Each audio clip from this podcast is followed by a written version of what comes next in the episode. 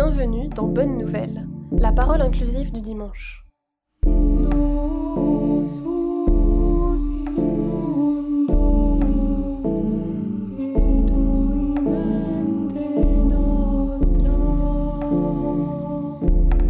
Tu es mon fils bien-aimé, en toi je trouve ma joie.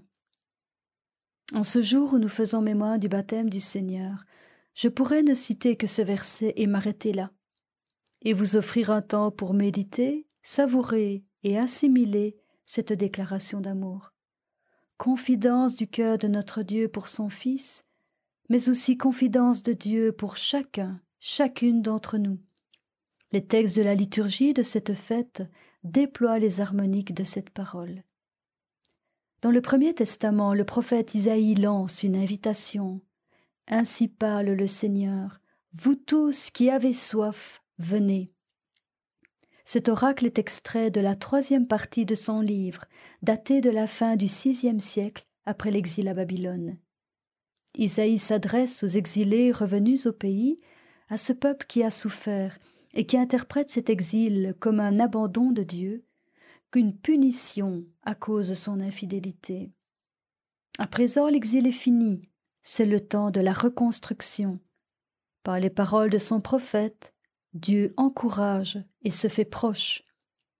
Il s'adresse au cœur de son peuple en creusant son désir. Vous tous qui avez soif, venez. Ces nourritures que tous recherchent avidement, venez les acheter et consommer sans argent, sans rien payer. Pourquoi dépenser votre argent pour ce qui ne nourrit pas, vous fatiguer pour ce qui ne rassasie pas Au contraire, vous recevrez de bonnes choses, des viandes savoureuses. Dieu invite d'une façon pressante.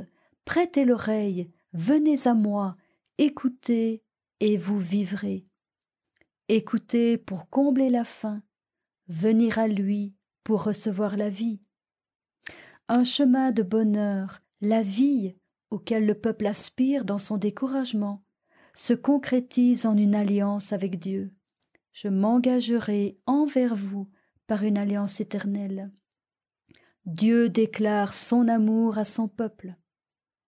Le prophète révèle les traits du visage de ce Dieu. Le Dieu qui semblait éloigné est le Seigneur ton Dieu, le Saint d'Israël. Seigneur, c'est l'appellation du Sauveur, celui qui a libéré Israël de l'esclavage d'Égypte. Un Dieu libérateur, un Dieu proche. Cherchez le Seigneur tant qu'il se laisse trouver, invoquez-le tant qu'il est proche. Tant qu'il est proche, c'est-à-dire puisqu'il est proche. Un Dieu qui pardonne, que le méchant abandonne son chemin et l'homme perfide ses pensées, qu'il revienne vers le Seigneur qui lui montrera sa miséricorde, vers notre Dieu qui est riche en pardon. L'exil semblait un éloignement de Dieu, c'est du passé. Un instant je t'avais caché ma face, mais dans mon éternelle fidélité je te montre ma tendresse, dit le Seigneur ton Rédempteur. Et la parole d'un tel Dieu n'est pas vaine. Ma parole qui sort de ma bouche ne me reviendra pas sans résultat, sans avoir fait ce qui me plaît, sans avoir accompli sa mission. Pour pouvoir entendre et recevoir cet oracle, une clé nous est suggérée par la lettre de Jean dans le Second Testament. La victoire remportée sur le monde, c'est notre foi. Qui donc est vainqueur du monde? N'est-ce pas celui qui croit que Jésus est le Fils de Dieu? Cet amour de Dieu pour son peuple cet attachement, la foi nous le fait pressentir, c'est en Jésus qui s'incarne. Mais par Jésus, premier bénéficiaire, cet amour nous est partagé, afin qu'il puisse imprégner nos vies.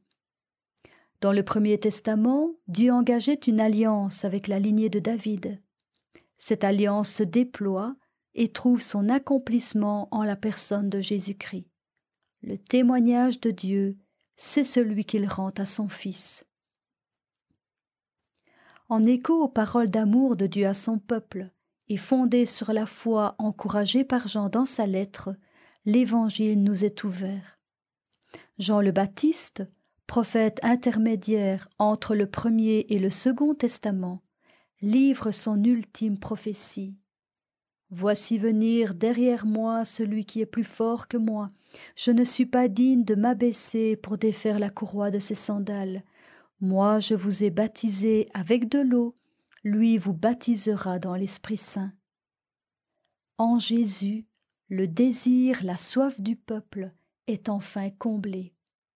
Les cieux se déchirent, l'Esprit descend, une voix se fait entendre. Tu es mon Fils bien-aimé, en toi je trouve ma joie. L'alliance est accomplie. Désormais, les cieux ouverts témoignent de la communion entre ciel et terre. La descente de l'Esprit atteste de la présence de Dieu au sein de son peuple. La voix céleste signe l'amour de Dieu. En ce jour, nous faisons mémoire du baptême du Seigneur. La révélation de Dieu qui s'y exprime s'adresse non seulement à Jésus, mais à chacun et chacune de nous. Cette soif, ce désir que tout être humain éprouve, l'aspiration à un aliment qui rassasie, Dieu nous propose de l'assouvir en lui. Il nous partage un amour qui ne nous abandonnera jamais. L'Esprit qui est descendu sur Jésus lors de son baptême descend pareillement sur nous et nous parle au creux du cœur. Cette voix intérieure nous guide et nous inspire. Le Dieu d'Israël, qui a libéré son peuple d'Égypte, nous libère également aujourd'hui si nous nous tournons vers lui. Au-delà de ces entraves qui nous retiennent, le poids de nos fautes, nos échecs, le mal commis ou subi, nos fardeaux de toutes sortes, un amour nous devance et nous accompagne. Oui, Dieu compatit à nos joies et peines. Et face à tout ce qui nous advient, son amour se révèle inconditionnel, persévérant et indéfectible. Nous pouvons lui faire confiance dans le sillage du psalmiste. Voici le Dieu qui me sauve, j'ai confiance, je n'ai plus de crainte. Ma force et mon chant, c'est le Seigneur, il est pour moi le salut. Ouvrirons-nous nos cœurs à cette parole d'amour sur nos vies